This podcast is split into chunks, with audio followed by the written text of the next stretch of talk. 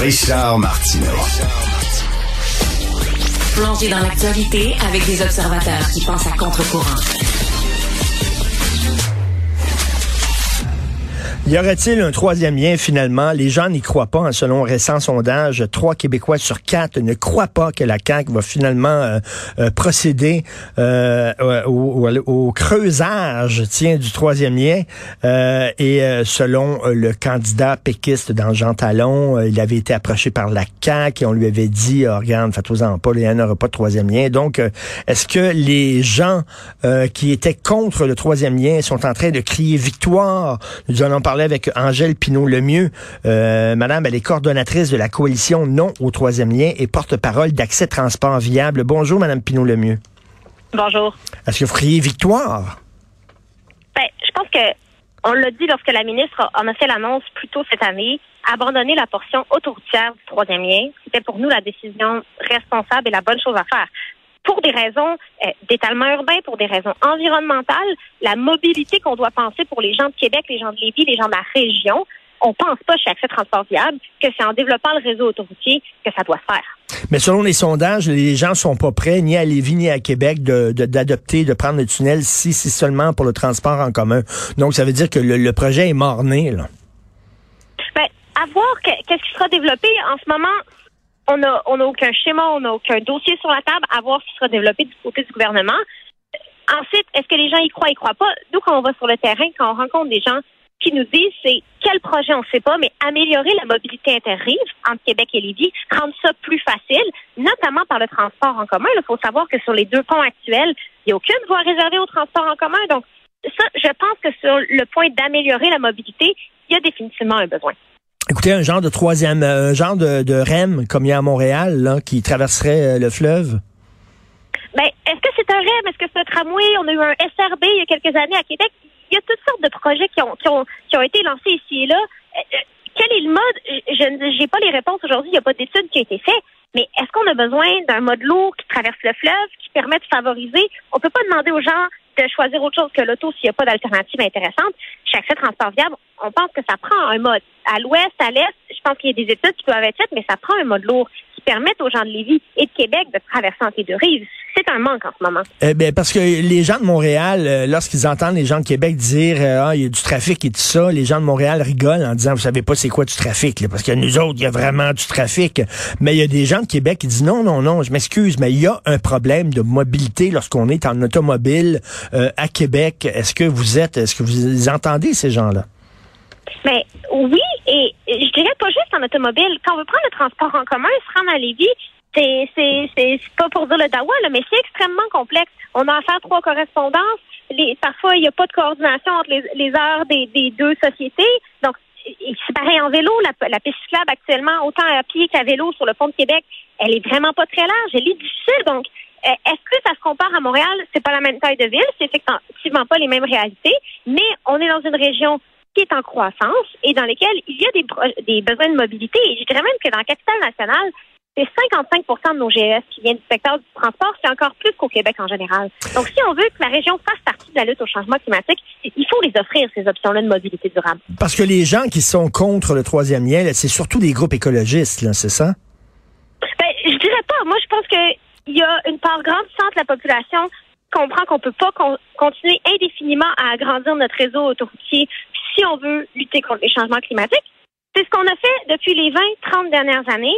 Puis je pense pas qu'il y a personne qui va regarder la 30 à Montréal puis qui va se dire ah ouais construire la 30 là ça a vraiment aidé. Il y a moins de congestion dans la région. la, science est unanime partout dans le monde. On pense faire plaisir à, à, à nos usagers usagères du réseau, alléger le trafic. Puis finalement au bout de 5-10 ans, on a investi des fonds publics pour aggraver le problème. Parce que c'est ça, là, lorsque effectivement euh, on rend soudainement le voyage d'une rive à l'autre plus fluide, euh, il y a des gens qui prenaient pas leur auto parce qu'il y avait du trafic qui disent là, ben là c'est mhm. plus fluide, fait que moi prendre mon auto, fait que là on se retrouve avec quelques temps après, ben c'est jamais comme c'était avant. Ben, c'est la loi de l'offre et la demande. Ça, ça vaut en transport aussi, ça vaut en transport aussi, ça vaut en transport en commun, ça vaut en transport actif, le vélo, la marche.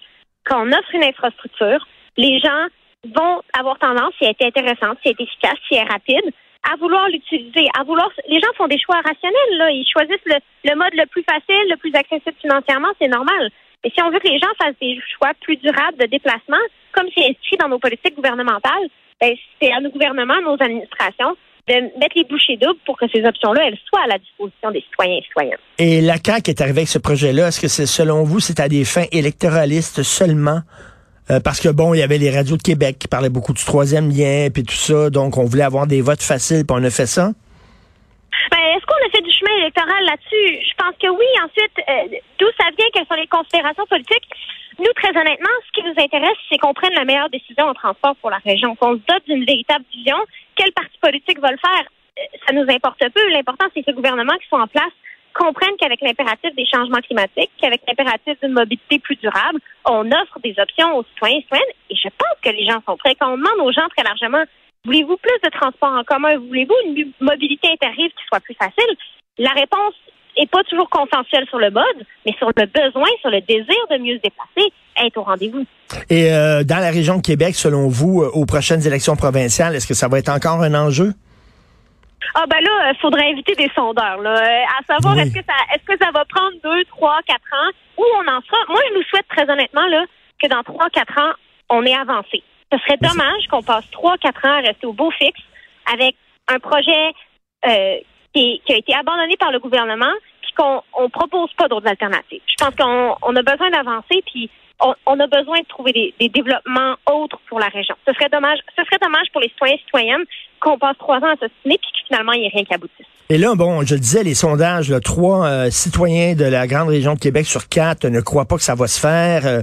Euh, 62 euh, de, des habitants de la grande région de Québec sont contre la décision de d'avoir un, troisième lien euh, réservé au transport en commun. Donc, on dirait que là, il y aurait pas grand-chose à perdre, le gouvernement, s'il disait, ben, finalement, on tire, on tire la plaque sur ce projet-là parce que les gens ne croient plus de toute façon. Ben, c'est une bonne question. Je pense qu'en effet, l'abandon de la portion autoroutière, bien que nous, on considère que c'est une décision responsable, je pense que ça en a fait douter certains. Ensuite, ce serait dommage de jeter le bébé avec l'eau du bain et de pas du tout avoir de réflexion. Est-ce que c'est sous forme de tunnel à l'est? Est-ce que c'est là que la demande est la plus importante? Peut-être pas. Mais comment on fait avec les deux ponts actuels, dont le pont Québec, qui a besoin de rénovation, dont le pont Pierre-Laporte, dont les suspens sont, en train d'être remplacés? La tête des ponts aussi, les, les, ce qu'on appelle les spaghettis à Québec, là, qui mènent vers les ponts, qui vont également faire l'objet d'un chantier, ce serait extrêmement dommage de ne pas profiter de ces chantiers-là pour réfléchir à comment est-ce qu'on peut mieux y intégrer du transport en commun. Est-ce que, de quelle façon s'y prendre?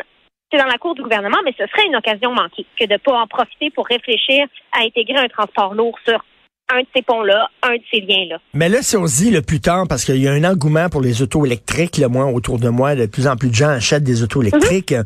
On se dit bon, si mettons là, on, se projette dans l'avenir, là, puis euh, il y a une majorité d'automobiles euh, qui roulent, qui sont des autos électriques. bon, c'est beaucoup moins polluant. Donc, quel est le problème à laisser des autos euh, emprunter ce tunnel-là? Ben, le problème, puis je pense pas qu'il faut démoniser l'auto électrique, c'est définitivement une partie de la solution.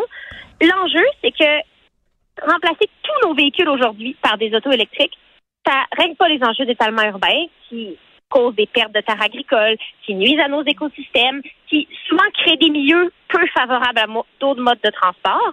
Et surtout, ça crée un énorme enjeu de demande en termes d'électricité et ça crée un enjeu en termes de construction de nos autos électriques. C'est quand même un processus qui, en soi, cause moins de pollution qu'un véhicule régulier, mais c'est quand même un processus.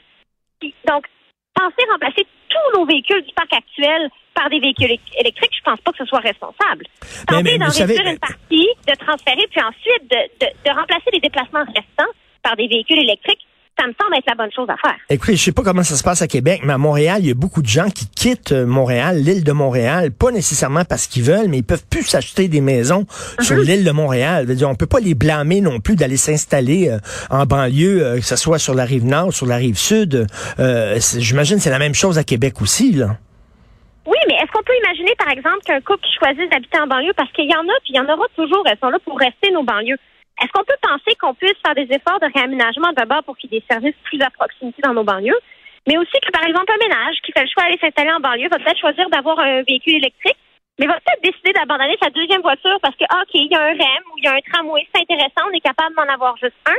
Je pense que c'est ça aussi la réflexion qu'il faut faire. Il y a des gens qui aujourd'hui ont deux automobiles à essence dans le garage. Est-ce qu'on est capable de leur offrir des options ou ils vont pouvoir en laisser au moins une des deux. Et en, en, en terminant, Madame Pinot, le mieux, est-ce que on est-ce qu'on ne banalise pas ou on minimise euh, l'attachement psychologique que les gens ont envers leur auto, c'est-à-dire que on est tout seul, on est dans notre chambre, on a la mhm. paix.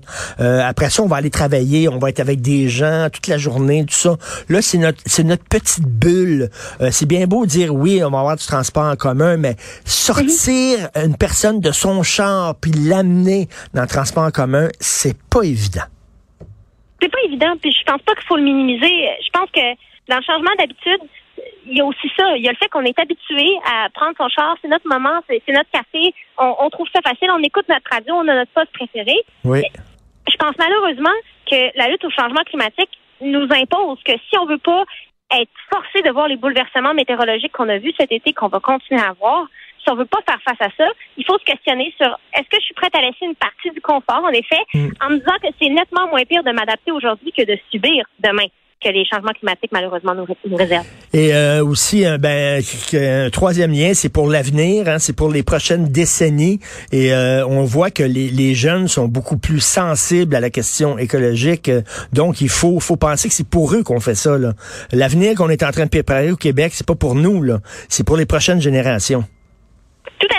Et si on veut que ces générations-là, qui ont un engouement, qui sont intéressés envers le transport actif et le transport en commun, qui tournent, ben, il faut leur offrir des infrastructures confortables, sécuritaires.